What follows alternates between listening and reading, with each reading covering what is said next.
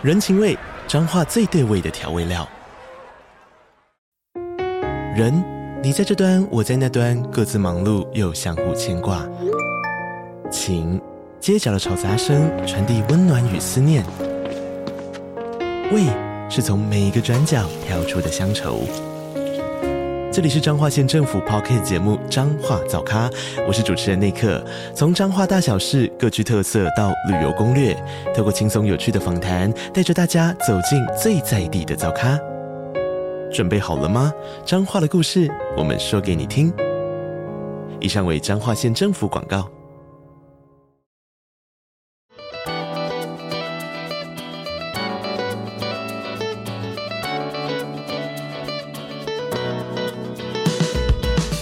欢迎再次收听建筑家 Podcast，我是博翔。本周的节目呢，想要带大家稍微离开建筑一点点，来讨论我们跟建筑非常息息相关的环境。就大家每天在做设计的时候，其实我们都会谈，除了建筑设计很重要之外，我们四周的都市景观啊，甚至说建筑物旁边的景观的设计，其实也都是我们设计师需要在乎，然后会很需要呃思考的一环。但是我们很长的，我们在做设计的时候，我们就把我们全部的心力都投注在建筑设计上面，反而对于旁边的不管是树木啊，或者是一些都市景观的可能就回应啊，或者是一些思考，就稍微少了一些些。而且尤其在台湾这样子的环境，我们很多的基地本本身都有一些老树或是既有的行道树的存在。那我们在设计的时候要如何去思考这个部分？然后或者是说，让这些树木已经算是在这块土地上已经寄存的这些使用者来，他们有一个更好的未来的生活的环境。那我们今天就很荣幸邀请到了这方面的专家来到我们节目中来跟我们分享这方面的设计的一些想法。那我们今天的来宾是台湾森林城市协会的理事长庄杰任理事长，来，理事长您好。嘿，博翔你好。是那。理事长他其实他的过往的经历也很特殊，他其实本身也是建筑人，他是实践建筑研究所毕业的，那他现在也拥有 ISA 国际数艺师的认证。那在节目开始之前，最初最初能不能跟我们大家稍微谈一下，诶，什么是树艺师啊？对，我先首先讲一下哦，我那个实践是肄业啊，因为因为后来我读到研究所这个两年半的那个时候被高压电电击啊，哦，然后就养病养了。三年多哦，变成没有办法把这个学业完成，好，所以这个是先讲一下啊。啊，第二个是说，那后来当然养病一阵之后，呃，慢慢就开始接触树木相关的呃工作。那时候一开始是从一个协会爱种树协会开始，然后就间接就开始知道说，哎，其实有很多树木的种植跟照护，其实它有所谓的专业，然后国际上有所谓的 ISA 树艺师，然后也被台湾的这个。林氏所跟台大园艺系一起把它引进到台湾来哦。那另外可能还有一个日本系统的树木医，像刘东奇老师，他就考到这样的树木医的证照，然后也把这样的一个好的观念引进台湾。所以我们就大概是在呃爱种树协会那段期间接触到这两个单位，然后我后来也才。呃，花了一些时间呢、哦，就把自己的专业能力补齐后，就考上了这样的一个国际证照——树艺师的证照。是对。那树艺师他其实他是有一百年的历史哦，真的哇！对，所以其实以前在美国，他们的树也都是曾经也都是断头啦，或是乱搞啦。嗯、是。那后来就是有一些有志之士，他就发现说，哎，其实这些事情是不对的。然后他们慢慢把一些研究人员更有经验的人，然后他透过。一个系统性的方式建立一个这样的制度。那他现在美国或者说香港、新加坡，其实全世界有三十几个国家都共同认可这样一个证照。哦，那台湾差不多，嗯、呃，我我是其中一位。台湾现在有两百多位。OK，对。那但是你如果要在香港、新加坡、美国，你要去做相关的树木工作，政府的标案，你就要有这样这样的一个证照，他们是会有类似的要求。哦，原来如此。那台湾的话，是不是就没有这部分？还在努力中。台湾目前 目前没有没有针对说，哎，有什么所谓树木专业的的人员？其实我必须讲一下，在他们的体系里面哦，建筑师是做建筑的，景观师是做景观的，然后里面涉及到树木，你还要再找树艺师，所以他需要三种人去合作，把一个所谓的建筑空间整个完成。是。好，但台湾台湾这一块就比较模糊一些啦。所以如果大家不管是在学校读书，或者在在业界里面，应该都有感而发。就很常有些建筑师，就可能说，哎，公家案，然后就景观也要带一下。然后有些既有的树木，建筑师也要稍微思考一下。对，大体上台湾还是就是以建筑师一个人把全部的事情都完成，但是他在他的，我不是说这不行，嗯，但是他必须在他所所学习的这些职能基准，或者说学校的养成过程，他要有这样相关的学习。但是就我所知是没有的，因为我也是 建筑相关教育背景出来的嘛，他完全没有这一块的学习啊。是啊，是啊，对，对我确实在。我们读大学的四年里面，其实当然会提到景观的概念，但是我真的觉得我们对于景观的琢磨其实很少啦。然后就是，就像我刚刚其实我们开头也讲到，我们做设计的时候，我们就把我们全部的心力花在那个。呃，就是做建筑空间对吧？怎么怎么把怎么把建筑空间做得有趣？然后景观的时候啊，做景观都通常都是在拼图的前一周，然后为了把图面画完整，然后就开始 Pinterest 上啊，或者是网络图片找一找，然后就来个曲线啊，或者来个种种几棵树，然后树要怎么放，然后放了多密啊，也都没有概念，反正就图面好看为准这样子。对，哦、对你你讲的就就听起来。其实是蛮蛮悲哀的，对啊，但是不得不说，就是树这一块，对于我们城市空间来说，又是非常非常重要的。尤其是像是我们现在的，不管是台湾或者是全世界的各个城市，都越来越热，但是我们城市中的树木确实不停的减少。那其实这也是不是就又影响到我们整个城市，就是其实会有种热岛效应嘛？当然啊，因为应该说早期其实。呃，我是比较以关心树木为出发，但是因为我就觉得，其实关心树木，大家其实就是说啊，你是因为爱树所以来关心它嘛？那那个时候跟所有人的连接感是很弱的。但是实际上，你后来看了很多的资料后，发现说，哎，其实都市的岛效应它。有树跟没有树，它可能在一个街道的林荫覆盖，如果有达到百分之七十五的时候，它降温可以达到摄氏两度左右。是，那你如果整个整个街区有有这个四十 percent 的覆盖的时候，它大概可以把整个都市岛热岛效应几乎是把它瓦解掉。哦，如果整个城市都有四十 percent 哦的覆盖，它就瓦解掉了。嗯，那那那这个就会让我们想说，哎。那为什么我们现在的空照图照下去，我们好像每一个城市的林荫覆盖率都是非常的低的哦？对啊，对没错，对。如果认真讲话，可能台北最绿的一条街，大概就是仁爱路了吧？是，对啊，那个台湾栾树种的非常非常好。然后，其实那条路真的不得不说，就是人走在里面，或者是不管开车、骑车也好，都非常的舒服。在夏天的时候，你也不怕热，这就很很有趣啊。因为就是我们在高雄，我们和很多很多城市，我们还要去思考说如何帮机车骑士或者是汽车做遮罩，但是我们却没有去想说，哎，其实树木就可以达到这样子的共用了。呃，对，高雄其实那个时候在魏武营的旁边啦，有一条路好像叫国泰路吧？对啊，然后他就做了一个啊机车遮阳的示范区啊。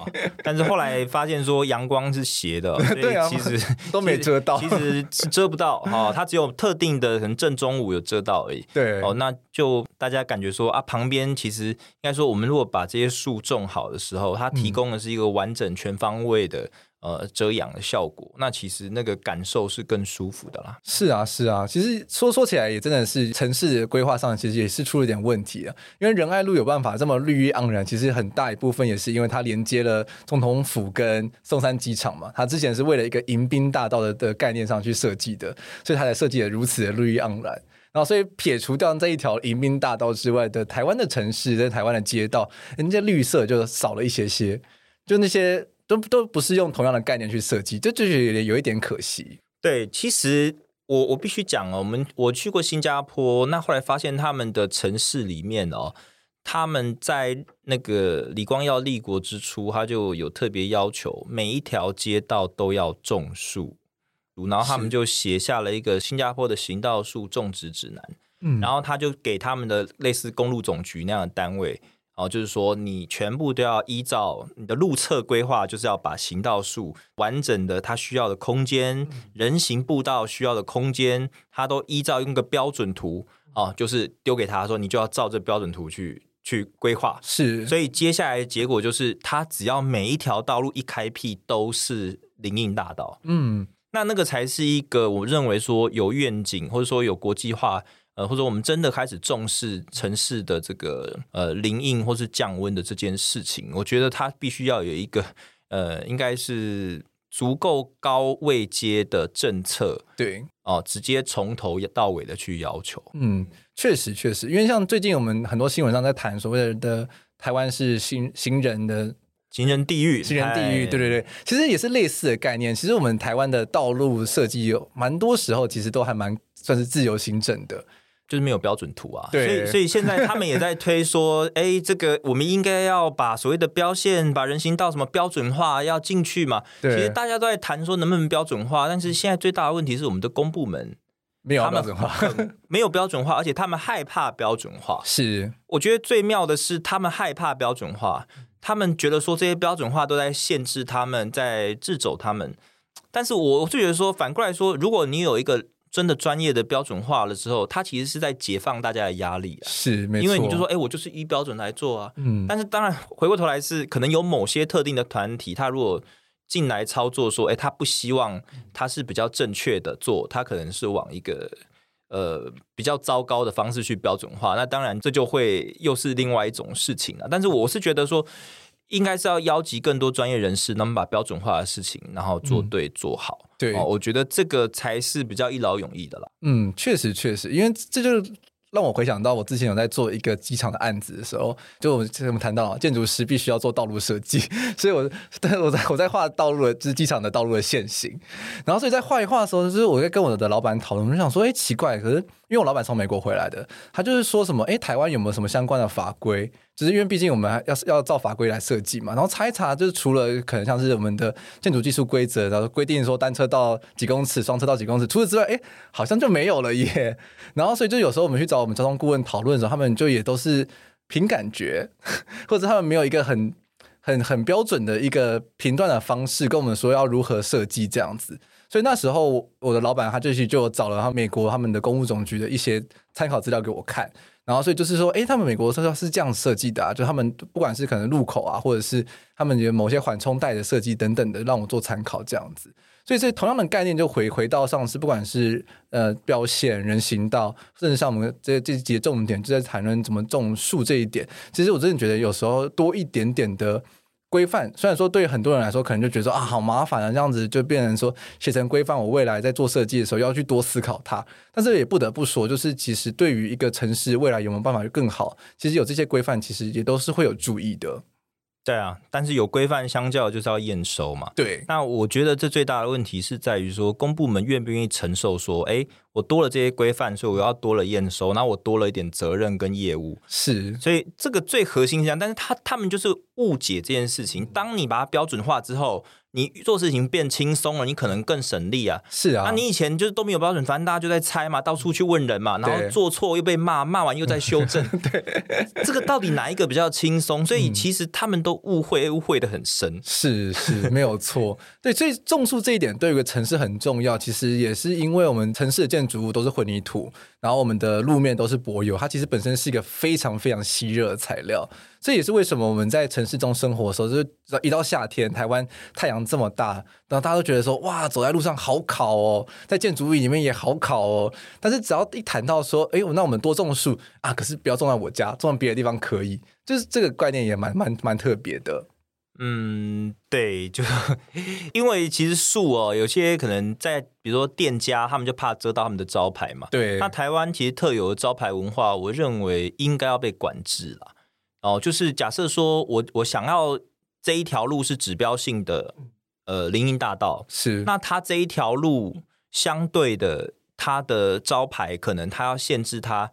诶，可能不能有突出型的，是侧面看它可能是比较低矮，对，呃，就是一个条状的，嗯，那它可能突出的是小小一块什么，然后是跟树冠没有冲突，对，所以当它如果一个巨大，然后又有一个平面的，很像大看板那种，很像人家在选举的，是是是，那种 一整面的一伸出来之后，那那那你你那一面类似选举看板一定是平的嘛？那你任何的树冠你一定挡到嘛？对，没错，所以会很多人。就是你会发现说，真的每次吼他们在修树，就是为了让这些招牌可以露出来。是是，那。那你会觉得说，为什么我们台湾老是好像公部门都在服务那些私人，而不是服务公公众。对，因为树是属于公众的，城市景观属于公众，但是他每一个私人都在想他自己私人的利益嘛。嗯，所以你一开始就应该管制它，不会出现这种冲突。是，它其实需要被设计。嗯、哦，那这个这个你没有的时候，你当然你就会觉得我挡到我的什么？那另外一个是说，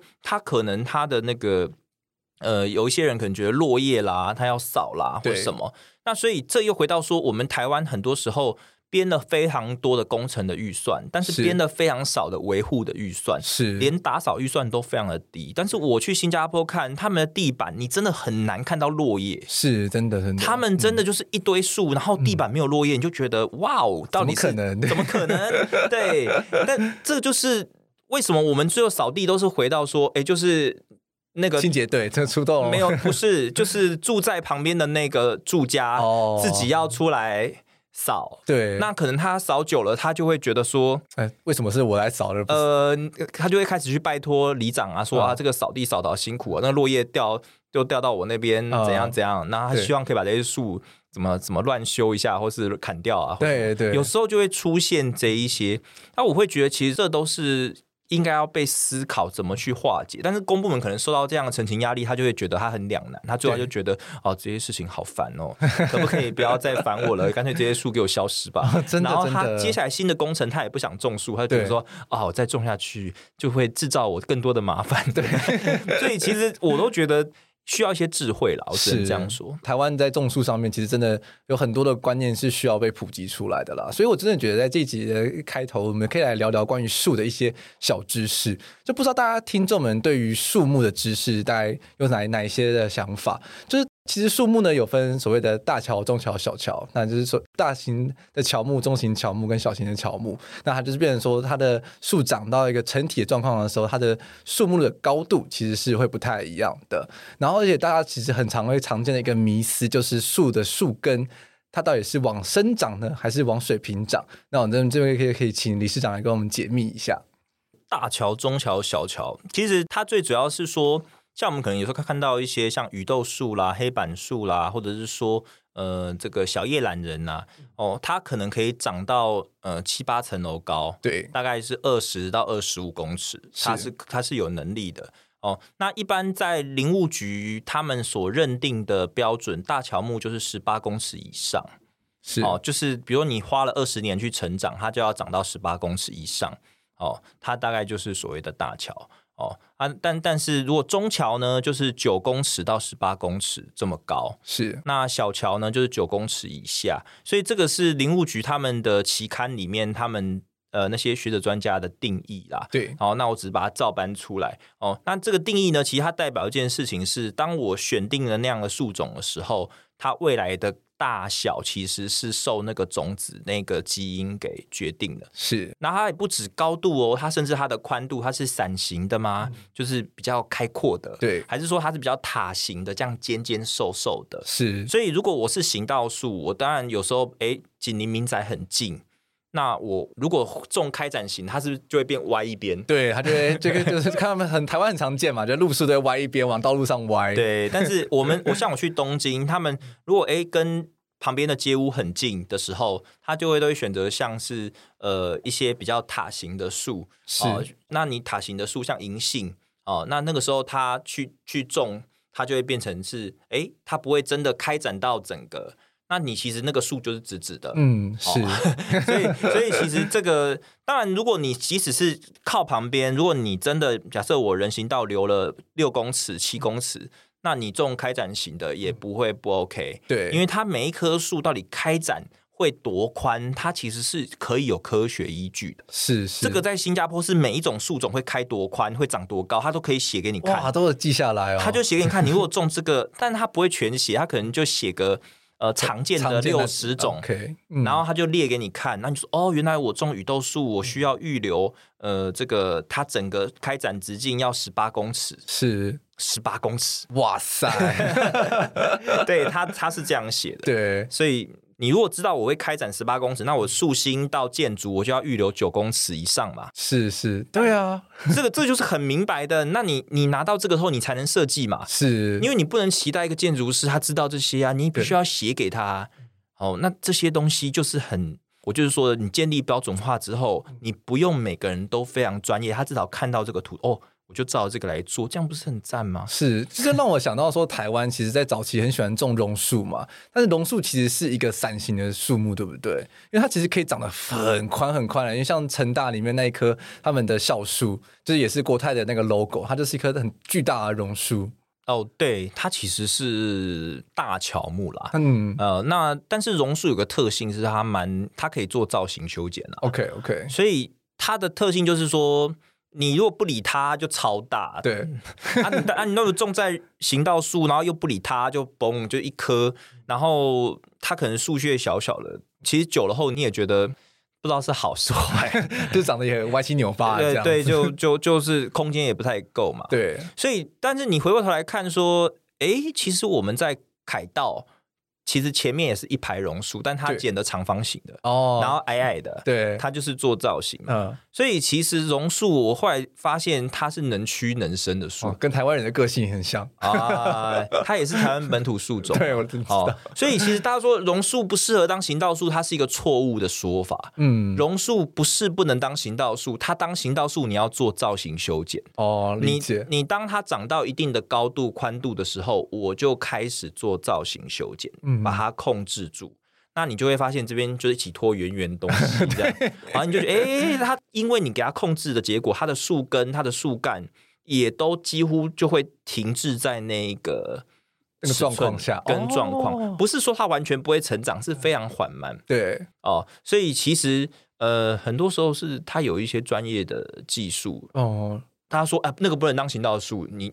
那个是在你没有控制它的情况哦、理解。因为会这样喊的话，很很多时候都是因为就是榕树它的树根就是长得就是把整个人行道都撑破了嘛，所以就开始大家就好像就开始有这个印象说啊，种黑板树也不好，然后种木棉花树也不好，种榕树也不好。你觉得哎，我们到底我们路上还能种什么？对不对？就是一个一个的每个都不好。但是因为就是他们把人行道给撑破了，但是会撑破的原因是不是也是因为我们其实没有给树木足够的生长的空间？对，没有错。这个树木，因为我们刚刚讲大桥、中桥、小桥嘛，它代表的意思是它需要的土壤空间，它需要的树冠开展空间是不同的。对，因为当我一棵树，比如说它上面的体积哦，有比例是四，那底下。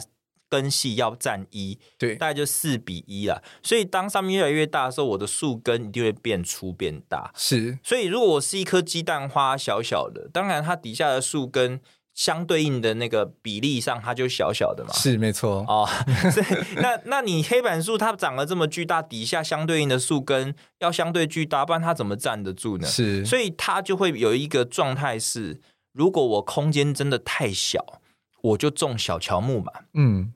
对不对？那如果我空间真的，我想要种大乔木，我要给它，比如说像新加坡，它就要求大乔木要三米的带状植栽带，它不是一格一格，它是一个条状的。对，然后三米宽哦，三公尺宽带状，嗯、那它最小呢要三乘六哦，它有一个最最短，那你种在中间，它至少距离两边都还有这个三三公尺嘛。嗯，是，哦、所以其实。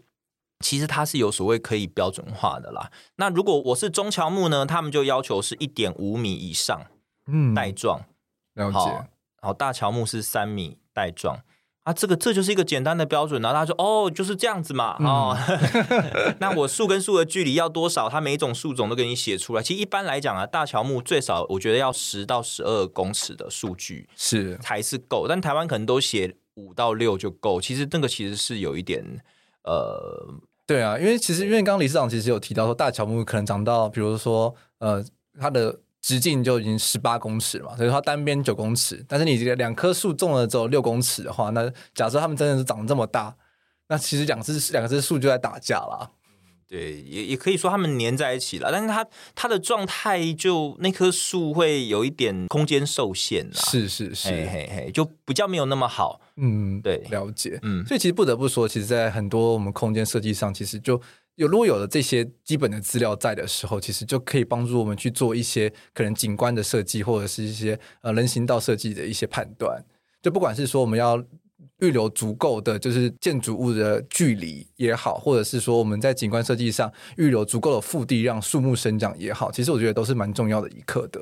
因为像是我们在做设计的时候，我觉得第一个大家开始会思考问题，就比如说我们拿到一块树地，四周都有人行道，那我们建筑物该放哪里好？这时候。很多人其实都没有一个标准，就觉得说啊，反正树木是的枝叶是可以修剪的，那我们建筑物就算长宽一点、长胖一点，多吃到一些旁边树木的空间，好像也都没关系。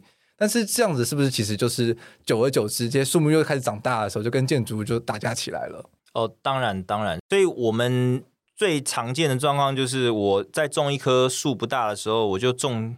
哎，就刚刚好，那个时候种都是直立的嘛，因为它可能它树干展开就是一个半径两公尺的状态，对，直径四公尺。然后你就觉得说，哎，我就刚好距离在那个建筑旁边两公尺，然后它就一个很完整嘛。对。然后它之后就会长成一个可能直径要十二到到十六公尺，然后你就会发现它是严重偏斜。对。所以这个都是在于说，我不了解那棵树它未来的特性。那刚刚讲说树穴其实也是一模一样的状况。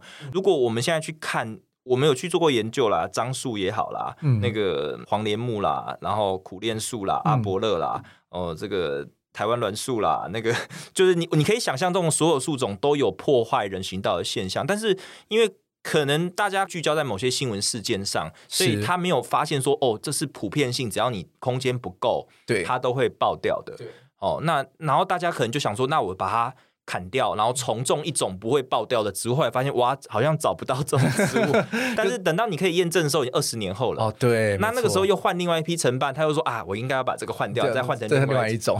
所以 它好像就存在了一个 bug 啦。对对，无限轮回。对对对 对啊！但是我觉得这个又是一个很难解之题，因为台湾很多街小街道的人行道，其实也都只有可能两米，甚至不到两米的宽度。所以，比如说这些树穴，它本身的空间其实也都是非常非常压迫的。然后就可以看到台湾的有一些街道的奇景，就是每一棵树都是往道路歪斜，然后可是它每一棵的树都很大，但他们又都没有树叶，然后就觉得说，台湾的行道树到底发生什么事情了？我记得台北应该有有很有名的是民生社区啦，对，它那边就是属于人行道其实非常的小，然后它又种大乔木菩提树嘛，对。然后大乔木菩提树，它就把可能那边一个两米或两米五的人行道吃掉了很巨大的空间，然后可能它树体长得超级快，是，然后就很爆，然后又觉得哇那边林荫很漂亮，大家又不知道能拿它怎么办，所以它其实从一开始那边可能最适合是中乔木，也不一定。那它的树体不会那么巨大，然后它在那个空间可能相对是可以接受，然后它的树冠又可以有一定展幅，但是、嗯、但是。就已经中了嘛？对，除非你要大刀阔斧的，也不要讲大刀阔斧了。一般有一种做法是缓慢性的去换，嗯，就是说我分阶段，OK。因为有时候你一口气弄掉，它会是一个生态的浩劫，或者说你整个城市突然变得很热很丑。对。那如果我可以假设我用，比如说呃，假设它一条有一公里，那你就发现其实慢慢都有问题了。那我可能就把它拆成说，哎。这边先动两百，这边再两百，再两百。哦，那你你用跳着的方式，嗯、但是我告诉你，政治人物很讨厌这样子，对啊，或者说公部门也讨厌这样。但是说实在的，如果是我是使用者，我会觉得说，哎，我慢慢的来，嗯、来，然后这边已经涨到一个程度了，我再换这边，然后它它、嗯、会至少我觉得。呃，比较优雅啦，是是，应该或者是说对当地住户的冲击比较不会那么的快速跟冲击，对对，就不会说什么啊什么突然间一夜之间，然后树都不见了，然后每个都换上去都光秃秃的这样子，对啊，因为因为毕竟民生社区最广为人知就是哇，林荫大道很美，然后就是那些树木的树冠，然后就是在你的。整个很多公园，整个区域逛起来很舒服，这样子。是啊，是啊。当然，另外有一种方式就是造型修剪啊。我刚刚讲的就是它把它控制住，但是它不是断头，它只是剪末梢的细枝，让它比较受限。但是如果你当初选择是中乔木，因为它的高度就是会相对受限，成长速度也相对比较慢，对，所以你更能够。维持自然塑形，你不用花那么大的力气，是，所以选对树种，你看重不重要？真的很重要，呃，对啊。但是大家对于选对树种有个迷失，说我好像选对这个树可以放在任何地方，其实是错的。哦、其实通常是，呃，同一种树放在不同位置，可能放在这边是对的，放在另外一边是错的。哦、像黑板树，我放在公园里，它开展起来也是很漂亮啊。是啊，是，它就是对的、啊。对，它放在中央分隔岛，如果它的植栽带是够的，然后两侧没有什么呃住家，它可能离住家稍微远一点。对，哦，那这样它也不一定是错的。嗯，没错。哦，但是你放在人行道这么狭小的空间，然后紧邻民宅的时候，它就很容易变成是一件错误嘛，因为它空间就是不够嘛。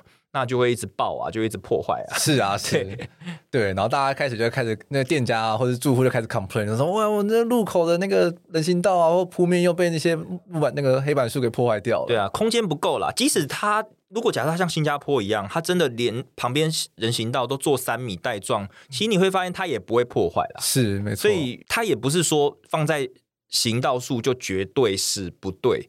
我们在谈事情都是，其实设计是无限可能。是啊，是，其实就是有很多因果关系啦。就当我们用这个车型城市的思维去设计整个街道的时候，就压缩到不管是绿带或者是人行道的空间。那就是这样子的因果下面，就变成说，我们就算想种树，种出来的树都会有一点点比较畸形一些些。然后当当我们又选错了树种，然后就会无限轮回，就是啊，这些树都长得很歪啊，这民众也会 complain 说啊，这些树木影响到他的他家等等的。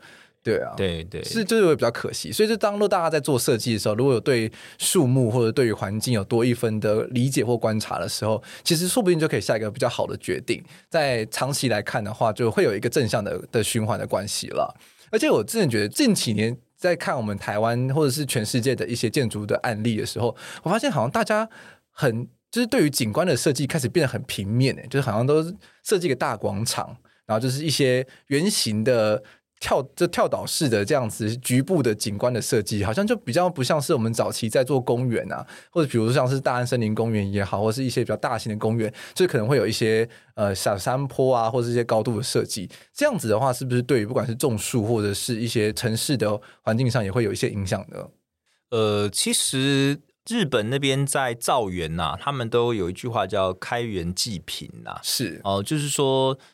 你要去重新打造一个庭园，无中生有的时候，它一定会做高低起伏。对，那树呢，可能会种在比较高的位置，然后它的排水会坐在最低的位置，然后我们人可能行走使用空间大概放在中间的位置，一个低中高。那所以我的排水往低处排，而、啊、我人站在不会积水的地方。啊，树呢，在比较高的地方不会泡水，然后它底下的根系其实根系是不能泡水，然后它根系它会需要有一个呼吸的空间，是，所以那样的高低起伏会让根系呢，它会舒展的生长的比较好，嗯，哦，所以大概我们会看到说，像那个明治神宫，它当初也是一整个农田啊，是，哦，它其实就是农田，然后它就是开园的时候，它就把它做出了很多的地势起伏。然后他第一次起伏怎么来？他去挖水池嘛。哦，对对。那你你你挖完水池，你就有地势起伏。所以你看哦，水体是不是有生态？对。然后我地势起伏高低之后，它又会创造呃不同、呃、不同的层次，层次，然后把排水也做好了。然后甚至我里面不太需要有什么水泥的排水沟，它就是靠低的这种草沟啦。呃，它就可以去，或者高低起伏，它自然就会把水泄出去。对，哦，那这样的情况，我觉得，呃，对各方面都是好的。那我们现在很多做平面的嘛，然后它里面就会埋一些那个水泥的水沟。对，那你落叶进去的时候，是不是就无形中很容易堵塞啦？对，哦，然后无形中里面可能会滋生一些蚊子啦。哦，其实他他说公园蚊子很多，其实你会发现都是这些水泥的水沟去去积水滋生出来的嘛。是对，所以。景观也好，或是树木的需求，它需要有这样的种在相对高的位置，然后排水的需求，它需要在相对低的位置。你如果都是平面的，你就会发现说。我那个口把也很难抓嘛，对，就是就是你抓不到我泄水坡要怎么，然后你每个泄水都差一点点，对，好，百分之一，对啊，那那你当然是把它抓的高低起伏一点，那我人在里面，我的视线，比如说你可以有效的把小基地做大，嗯。因为古代庭园他们一定要迂回嘛，是啊是。但是我们现在一眼望尽，你再大的基地看起来都很小，对，就觉得哎，这公园怎么好像之前比较大，铲平了之后觉得哎好小哦，对，像后后院的感觉而已。对，所以这这种都是呃为什么需要高低起伏的一个原因。但是为什么高低起伏这件事情慢慢被舍弃掉，我觉得一个是可能是一种失传啦，就是观念的失传。对，那另外一个是说，可能他们在管理上，呃，现在人可能觉得，哎，一望无际，我是不是？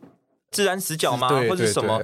但是我觉得这个都可以用各种角度去化解的啦。它有很多的方式设计无限可能。我们先确定这是好的，那我们想说，哎，怎么去破解？哎，他们这样的疑虑，其实它可以创造一些小破口，不要让它是全封闭的。那这个时候，哎，这个破口看得进去就没问题，你不用全部都看得进去。是啊，是没错。你只要说，哎，这个角度看得到这边，这个角度看到那边，那它无形中其实它还是没有死角，但是你不会一眼望尽。是。那另外一个点是说，他们有时候会担心说，诶，这个山丘它可能上面最后植栽死掉了，嗯，然后就泥土一直流失。哦，对，然后泥土一流失，他们就觉得很烦嘛，对不对？所以他应该是要去想一件事情，说我要重新去思考，我这个山坡上面，以前人都是种草皮嘛，啊，草皮就一直除草啊，对，好，然后就是这样干干瘪瘪的，那。其实正常做法是，哎，如果我有一个山坡，我可不可以种一些低矮的灌木，然后多层次的植被，是，还有一些低矮比较耐阴的地被，对，哦，比如说金腰健鷲啦，比如说这个这个越橘叶蔓茸啊，哦，比较耐阴点。那你如果种草皮，它可能树多的时候，它相对长比较不好，对。那或是甚至说像姑婆芋也可以啊，就是你可以让它重现一些比较自然的。的状态。的状态，那这些自然植被本来在森林里，它地被都还是有的，是。但是因为我们太期待，就是用草皮把它铺好，但是有时候在那样的条件之下，草皮就会死掉了，呃，它就没有那么适合草皮嘛。然后你给它的浇水浇灌系统又没有办法满足，我们台湾地被做一做，然后都没有配浇灌，对，哦，所以 所以这都是很多。哎，我们说的各种细节，你没有做到的时候，你最后就觉得说，哎，我这个山丘起伏最后都是裸露的，然后水土流失。对。那你你应该先想我怎么解决，而不是说那我干脆把山坡给 铲平，都做成平的 啊。那至少裸露还是平的，这样对，这就很奇怪了。对，就是比较怪。啊、嗯，而且我们所谓的山坡，其实也不是说什么真的像是在森林里面一样，就是哇一个很高的坡，然后爬都爬不上去之类。其实你光是可能创造个五十八十公分的小小坡，其实对于整个基地环境的层次来说，就会有很大的注意了。它其实如果只是一个五十公分的坡，它其实。视觉上还是看得进去啊，它并不会因为你创造这个坡，就视觉上看不进去。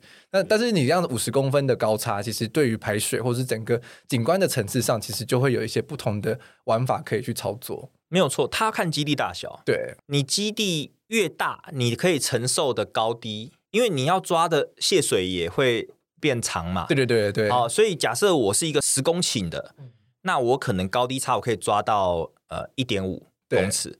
但是如果我是一个一公顷的，我就抓五十公分，零点五就好。对，所以它它是有办法去，但是它一定是渐进的，是是是，它是一个渐进的过程。如果你没有去过台南公园，你大概就知道我在讲什么。嗯，因为台南公园就是日本人弄出来的东西，哦，对，它的高低起伏是非常有趣味的。你在里面觉得哇，我好像这边又走上去，这边又走下来，但是你不会觉得说自己好像在玩极限运动，你会觉得说它是一个缓慢的过程。是，然后里面有。自然的流水从一个很高的一个假山造景，只是它做的很自然，它会这样一直流下来。嗯，然后还有一个自然的溪流，然后有一个有一个湖，嗯，哦，然后你就会就会真的就是我讲的，你无法一眼望尽，你在里面体验各种丰富的层次。那才是动人的，大家有空可以去看看 这个。虽然它已经被台湾人给管了，有点快烂掉了哈，但是你还是看得到当初规划设计一些小巧思在。对，就是有很多很有意思的部分。嗯，真的真的，所以真的觉得在台湾的建筑师有太多的身份，太多的专业需要去理解，所以多出去看看一些公共的环境，其实对于自己在设计景观上面的时候，也会颇有注意了。对，而且我最近对于这种景观算是小有琢磨，因为我就是因为在做案子，然后就是很大的空间，然后就是也会有所谓的景观上面的挖方坡啊、填方坡等等的一些小知识，然后觉得说，哦，原来其实你想要设计坡，其实也还是有蛮多的一些设计的背后的一些呃标准，必须要去遵守，不是说你想要设设计坡就是随便拉这样都可以这样子。它因为它毕竟会有一些土的耐受度啊，或者是一些排水的需求需要去顾虑到。它还是要缓一点呐、啊，嗯，就是如果你太陡太陡的话，土本身自己也会，就是只要雨雨水一冲刷，它就整个被冲走了，对啊，呃，人使用起来也不舒服了，就是觉得那是一个峭壁这样子，对对对，嗯、没错。那提到说种树啊，其实我们在建筑物上最近大家也很喜欢在我们的阳台上种树。但是你觉得这是个好的主意吗？呃，看你有没有种好啊，有种好就 OK 啊，没种好就不 OK 啊。对啊，就是变成说，我们常常在看一些新的预售屋那种成案，就觉得说这个树感觉未来会有点问题，但是你也可能也看不出个门道来。就是哎，这理事长能不能跟我分享一些？就是如果想要在阳台去设计一个就是未来可以种树的树穴的话，有什么小 paper 是需要注意到的呢？呃，阳台种树哦，它最重要的是排水。是。啊，现在普遍的排水板呢，都设计在这个土的下面，对，然后就是做一个排水板，然后做一个排水孔，所以你你知道久了以后，那个树根哦，它就会慢慢钻钻钻，然后它就会顺着哪边排水，尤其是排水孔那边，嗯，然后它可能就会突破那个排水板。哇！那突破之后，它可能就会塞爆，就直接塞住那个排水洞。对，然后最后呢，你就会发现你整个排水就挂掉了。哦，所以它可能就是一个使用年限不长，然后久了后就挂掉的一个东西。是哦，所以最好的做法是什么？就是你应该要做一个有点像是就是一个高墙啦。对，你必须在这个土的，就是你的排水孔哈周边要围一道高墙，然后是直立的，嗯，直立出来到你的。土壤的表层，那那个洞刚好是你的手一定可以伸得进去去做维护的，所以最好要稍微大一点点。然后它那个墙其实大概也是类似排水板类似的规划，它是靠空气去阻绝啦。是哦，然后你就是两层，然后所以它里面可能会放一些呃一些介质，然后它的土就会被这两层东西挡住。那即使你稍微有土过来，或是有根系有稍微跑出来。你因为你你手可以进去嘛，你可以拿剪刀去剪啊，剪你可以、呃、你可以用手用一些器具把土呃清啊，所以变成是你那个排水孔是可以清的。对，然后你的所有的排水，因为以前可能都是在底下嘛，所以它泄水速度是相对慢的。对。哦，就是你不太清楚它底下怎么样啊？你要维修，你又看不到，对，你又不可能说把整个树这个土都挖掉，然后把树也挖掉，对对，所以你就会有一种很困扰的感觉。对，但是现在是我永远都看得到我的排水孔在哪里，是我可以清它。嗯，那当然最后还有一个最基本的是你土壤的深度嘛。对，那你土壤深度，你的设计到底是呃？我是比较建议在阳台都种小乔木就好了啦。是，有些人在阳台要种什么大乔木啊，我都觉得说，哎，拜托，拜托，卖脑啊，真的就是小乔木，然后要稍微耐风耐阴一点的，是小乔木，然后你就让它，哎，土壤的深度可能有个五十公分，呃，六十公分，嗯、那我我种个小乔木，然后我把排水设计好。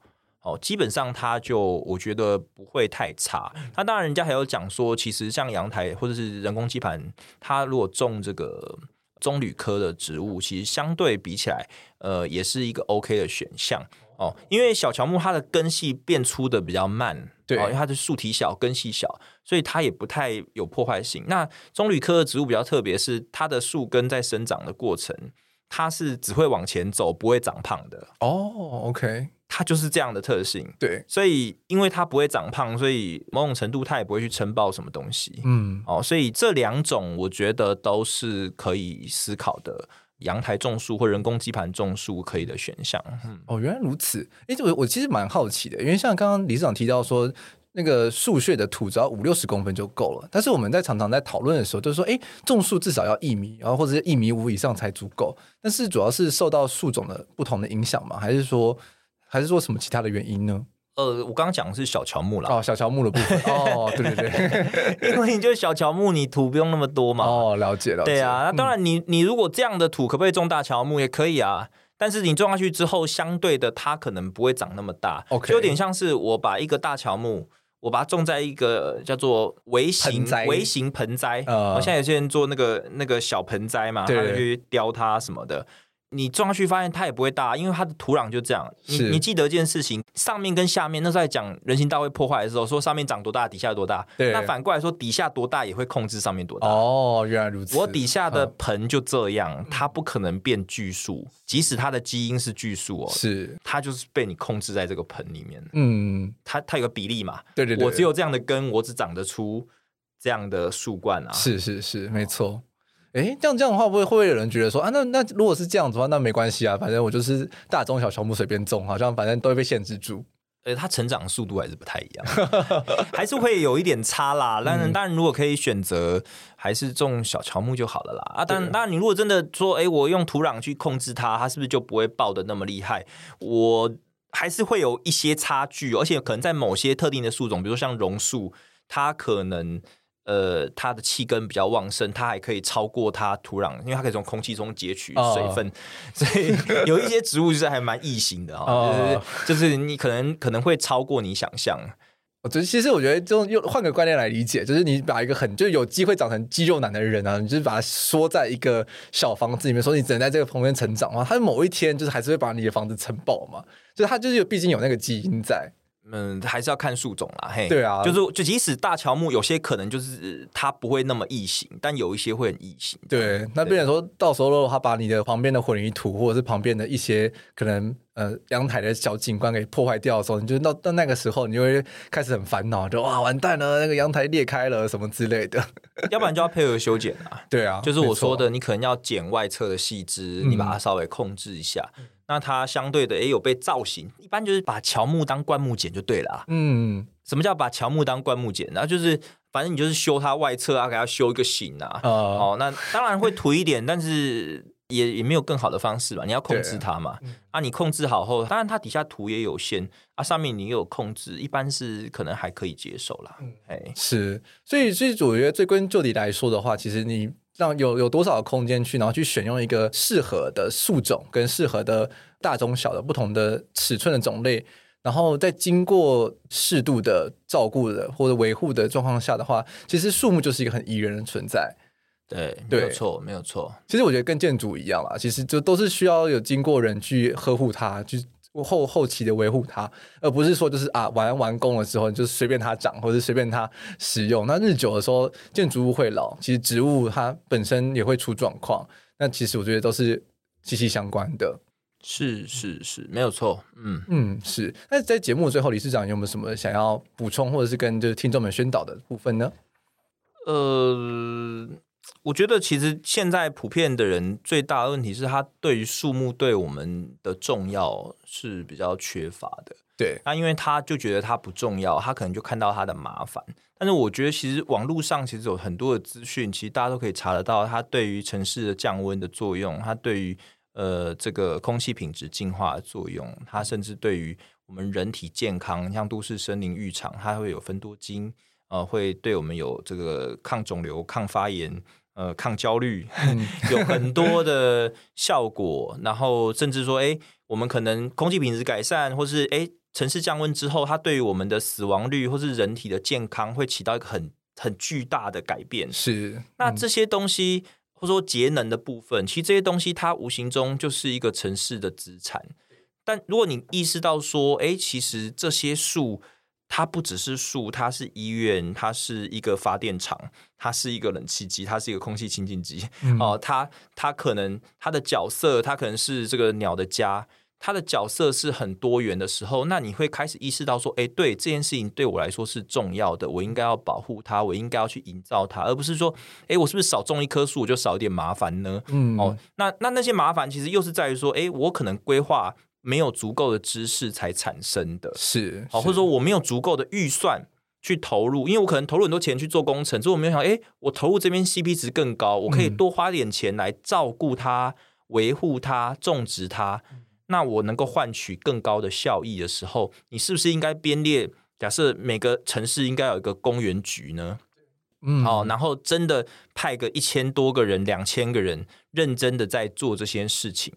还是说我们弄了一大堆局促，都觉得每个都很重要，没有想到，哎，这个东西 CP 值最高，它是横向的涵盖一堆事情的。是是没错。那你给它资源小小一个，像高雄市或者有局局，可能就只有处啦，哦，就是或者没有处，甚至连科哦，所以其实这都是我们觉得呃应该要去思考的一些部分啦。嗯，是，因为是在城市已经这么到处扩张的状况之下，我们每个人生活在城市里面，其实也开始。看到了很多很多的危害了，不管是刚刚提到的，就是空气品质也好，热的影响也好，所以我们其实也开始在讨论绿建筑的同时，其实应该要回望说，哎，我们在城市中有可以用借由什么样的手段，或者是怎么样的思考，去为城市尽一份力。然后，不管是我们设计师也好，或是民众也好，或者是政府单位也好，每个人都多出一份力，多思考一点点，那或许。未来的城市就会是一个不一样的面貌。那我们台湾的城市可能就不会是像现在，就每天走到哪都觉得好热，而会是每周走到哪都觉得哇，